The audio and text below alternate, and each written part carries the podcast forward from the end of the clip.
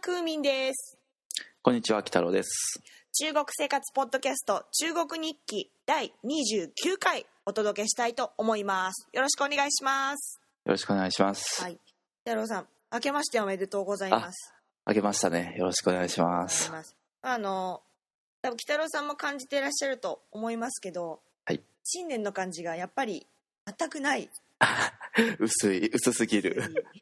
というかなんかクリスマスの延長がちょっと残ってるようなうん感じ。がしませんかね。そう、普通の休みの、あの、土日って感じです、今。そうですね街中もあの流れてる音楽もクリスマスソングがまだみたいなうんうんうんで今年はこう1日2日3日休みなのでうん。はい。まあとりあえずはちょっと新年っぽいかなそうですね。感じはしますよねはい。日曜日4日あの、はい2日の振り替えで仕そうですね。事というはい。頑張りましょう。ところであの太郎さんはい。年明けましたけどはいちょっと声があんまり良くない感じがするんですけどどうしました、ちょっと12月に風邪をひいてですね。あそうですかはい。それをちょっと、尾を引いてる感じですかね。風邪ですか？じゃあちょっといい話がありますから、ぜひ言っはい。てくださいはいはいはい。よじゃあよろしくお願いしますろしくお願いします。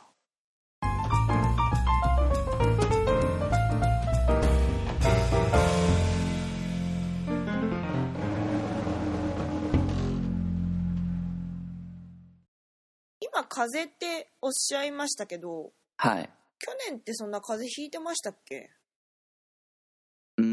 まあ実はちょこちょこ弾いてたんですけど。なんかでもあんまり、はい。あんまり声とかあんまり気にしなかった感じはするんですけど今回ちょっと聞いてわかるぐらいなのではい。どうしたんですか？そうです。今回結構長引いてるっていうかひどひどい風がひどかったんですよ。であのーまあこの番組でもよく言ってるんですけどうちの地域すごい寒いんですよね。今何度ぐらいですか？えーっと今日だったらマイナス20度ぐらいですかね。そうですか？はい。想 もう像、はい。外です。安定してあの零下っていうかマイナスの世界なんで安定して。はい。であのーただし室内はまあそこまで寒くなくて、はい。っていうのがあの集中暖房が入るんですよ。そうですね。前も話してましたよね。はいでまあそれのおかげで室内はまあ普通の住宅だったら20度から25度ぐらい。でまあ20度以下になるとあの暖房会社がなんか罰金を払わないといけないとかいう決まりもあるみたいで結構安定して暖かいんですけど私が住んでるとこはなんかあの学校の施設内だっていうのがあってあんまり高くないんですよ部屋のな中でまあそれでもあの室内は15度から20度ぐらいの温度はあるんですけどもはい。あのある日ですね突然朝起きた時にすっごい寒い日があったんですよ。え。で今日やばいなと思ってなんかねなんだろうちょっとやばい。これはちょっと命に関わるレベルだぞっていうぐらい室内が寒い時があったんですよ。部屋の中が雪山？そう。そう。え？っていうなんか効率なんか息が室内で息が白くなるような感じ。あレベルの時があって。であんまりでも気にしてなくてまあ今日寒い日なんだろうなとか思ってあの支度して普通にあの朝シャワーとか浴びてたんですけどもうブルブルガルガなんていうガクブルっていうか 震え出すぐらい寒くてシャワーとか浴びてる時も。ーはい。なんかシャワー浴びてるそばからお湯が凍りそうな感じが。そうですね。寒いと。本当タオルもね振り回したりとかしたら凍りそうな寒さだったんですけど。であのーまあ仕事で学校行ってみるとみんな寒い寒いって言ってて。はい。であのなんか同僚の先生が「あ暖房止まってるやっぱり」みたいなこと言ってあ学校も寒いんですか？学校も寒かったんですよ。学校の中ついてみると。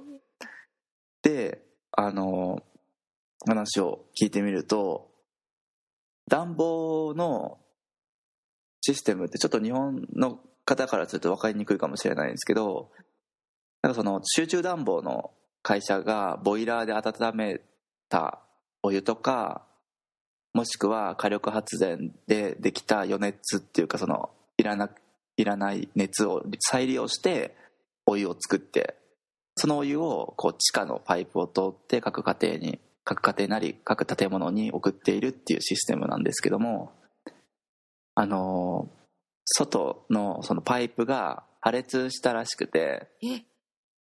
はい。破裂するんですか？そうなんですよ。ちょこんな寒い時に何破裂してんだよって話なんですけどはい。要はそのお湯を輸送する段階での問題が発生したんで地域一帯が暖房が止まっちゃったんですよ。であのこれネットでニュースとかもあの、まあ、中国のネットですけど見たりとかすると、あはい。そう暖房止まってるっていうのもニュースとかにもなってたんですけど、はい投資者出ますよね。いや本当そのレベルですよね。で工事をそそういうのって結構即日工事するんですけどもはい。工事をするんだけども終わったと思ったらあのそのすぐ近い場所でまた爆発っていうかまた破裂が起きてあのそういうのが3回ぐらいコントかよって言いたくなるんですけど 直してはまた破裂っていうのが3回ぐらい続いたらしくて。命張ったコントですよね。本当ねいやそういうとこに貼らで貼らなくていいからとか思ったんですけどそれで結局丸3日ぐらい暖房がない状態が続いて本当もう絶望でしたね。であのあれって暖房工事が終わってもすぐ暖かくなるわけじゃなくてはい。あのマックスっていうかそのフル稼働になるまでにまた3日ぐらいかかるんですよ。お湯が運ばれてくるのに。どんだけ遅いんだよって中心あの会社から温めて運んでくるから。そうなんですよ。そこがちょっと時間かかるんですね。はい。それでだからトータルそのもともとの暖かい状態に戻るまで約1週間ぐらいかかってその関係でちょっと風邪ひいたんですよね。はい。かなり高熱が出ました今回。はい。風邪ひいた時ってはい。なんかしてますか？日本だったらこう温めてうん。寝るみたいなことは言うじゃないですか、そうですね。まあ一番、まあ、休むのは一番だと思うんですけどはい、やっぱり仕事で、うん、授業をやってるっていうのもあるんで症状があまりにもひどい場合はあの市販の薬に頼らざるを得ないっていうあるので薬は飲むことが多いですね。私もこの間ちょっと風邪をひいてはい。私の場合はどっちかっていうと喉に来るんですよ、うんあの一応教師やってるので喉が辛いとうん。きついじゃないですか。そうですよね。時に待っててどうしようっていう話をこうツイッターで書いたらツイッターのフォロワーさんが「いいのがあるよ」って出てくれました。うん。あの漢方では「パンダハイ」っていういうん。漢方ご存知ですか？いやなパンダの薬ですか？いやいやいや。確かにパンダが「はい」みたいなね。えちょっと想像できないですけど。パンダハイっていうのはパンが太るっていう字、はい。肉付きに半分の半っていうはいはいはい。字に、はい。大きい海。おおなんかニックネームというか多分日本だとちょっと違う呼び方があるみたいなんですけどうんうん。それを教えてもらってこの間買ってきました。うーん。どんな薬なんですか？薬というか木の実なんですけど。ああ木の実なんだ。でセンチぐらい2センチぐらいの、まあ、茶色い皮の実なんですけはいはいはいどはい。それをお湯に入れて飲むんですよ、おおまあ、そのエキスがいいということでし汁というか煮汁？だし汁？え飲むんです、なんか色も変わってくるんですか？そのお湯の色茶色くなる感じはありますよね。ああなるほどね。それがすごく喉にいいってことであのすぐ治ったんですけども。で面白いのがその木の実を入れるとゼリーみたいなうん。のがうんわーんとお湯の中に出てくるんですよ。へえでまあそれも食べられるんですけど。そのなんか木の実が割れて中から出てくるっていうことなんですか？ゼリーが。そうなんでしょうね。ええじっくり観察したことはないんですけど。はいはいはいはい。ゼリーは味がなくてあの食べても問題はないみたいなんですけど、へえ木の実というか何なんでしょうねあれはただ本当に効果は抜群であそうなんだ。喉が良くなりました。なんか苦かったりとかそういうのはないんですか？全然味は味ないんです。ないんだ全く。なんて言うんでしょうかね。ゼリーもないんだ。ゼラチンへえをそのまま食べてる感じ、ああそうなんですね。はい、ただ本当に効果はいいのでこれはちょっと。喉の痛みが取れたりとかっていう感じですか？あっという間に痛みが取れて声が出るようになりました。ああすごいですねそれは。なんでもしあの喉の方に来た場合にはそちらをぜひ試してみてください。パンダーハイ。でアンダーハイ。すねはい。風邪ひいた時ってはい。中国人の同僚の先生とかってはい。どうやってました、そうですねやっぱよく言われるのはああそうですね自分がよく言われるのはとにかくなんかお湯を飲めって言われる。あー言われますね。うん。お湯とか水とか、はい。どっちかっていうとお湯ですよね。そうですね。でかああたた体の中から温めて汗をかくっていうのでお湯を飲めっていうのをとにかく言われますね。汗をかくっていうのは確かに私も言われますね。水と、うん。あとこの辺だとお茶を飲めって言われます日本だとそのお茶でうがいしろみたいに言うじゃないですか。はいはいはいはだからも。う飲んじゃうのでお茶を。若干抵抗はないと言えば嘘になりますけど。いうん。まあうがいしなければ。はいはいはいはいはい。ではありますよね。うがいしたのを飲むんじゃないんですよね。もちろん違います違います。あ違いますよね。普通に飲めば。普通に飲むと。あ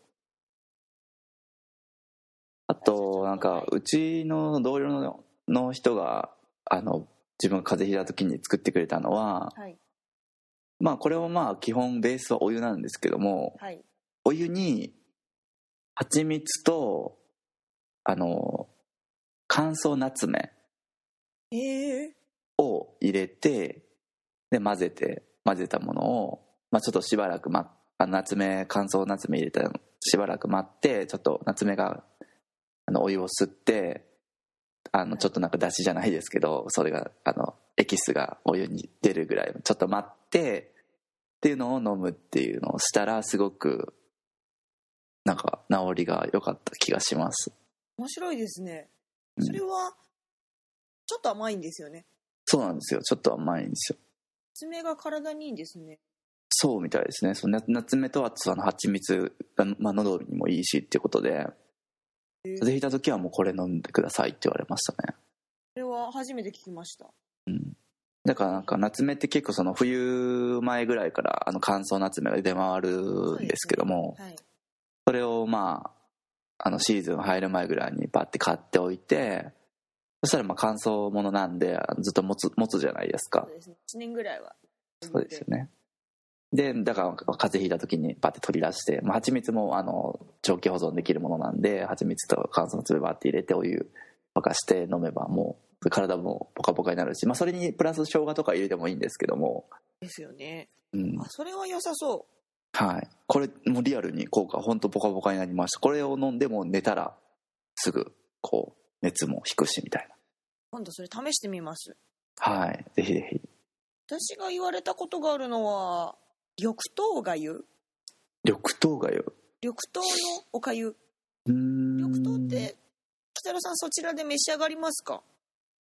あんまり食べないですね。まあ豆なんですけどそれがあのーおかゆにしたもの。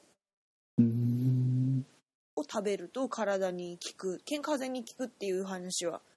あれはでも北京で言われたからどあーそうなんですね。わかんないですけどあれは体にいいっていうふうに言われたことはあります。本当に味は何もなくてはいはいはい。黒糖と米とまあ、ちょっと塩ぐらいの。うちだと普通にあの朝ごはんとかに出てくるんですけどあそうなんですね。美味しいです。あおかゆぐらいですからね。あの風邪ひいた時につるっと食べられるのは。いやーほんとそうなんですよ。脂っこいご飯きついですよね。いや本当吐きそうになりましたこの前食べましたけど。もう風邪ひいて熱がすごいある時とかは本当もう食べられるものも限られてくると思うんでね。そういう時におかゆは確かにいいのかなと、うん。そうですね。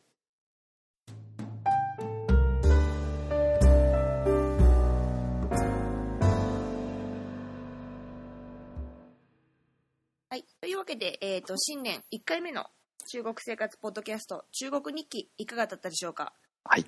えっ、と、もう2015年になりまして、中国はまだね、年明けてないんですけども、ぜひよろしくお願いできたらいいなと思います。はい。じゃあ、あの、北郎さん、いつものあれ、はい。お願いします。2015年初初のあれいきます、中国日記のツイッターの公式アカウントは CHUGOKUNIKKI でございます。はい、そうです。で、私と、あの、クーミンと、北郎さんも、ツイッターのアカウントの方を持っておりますので、そちらもぜひ、覗いていただけたらなと。よろしくお願いします。じゃあまあ一緒のはい、終わりにと思います。ではまた次回。さよなら。次回お楽しみに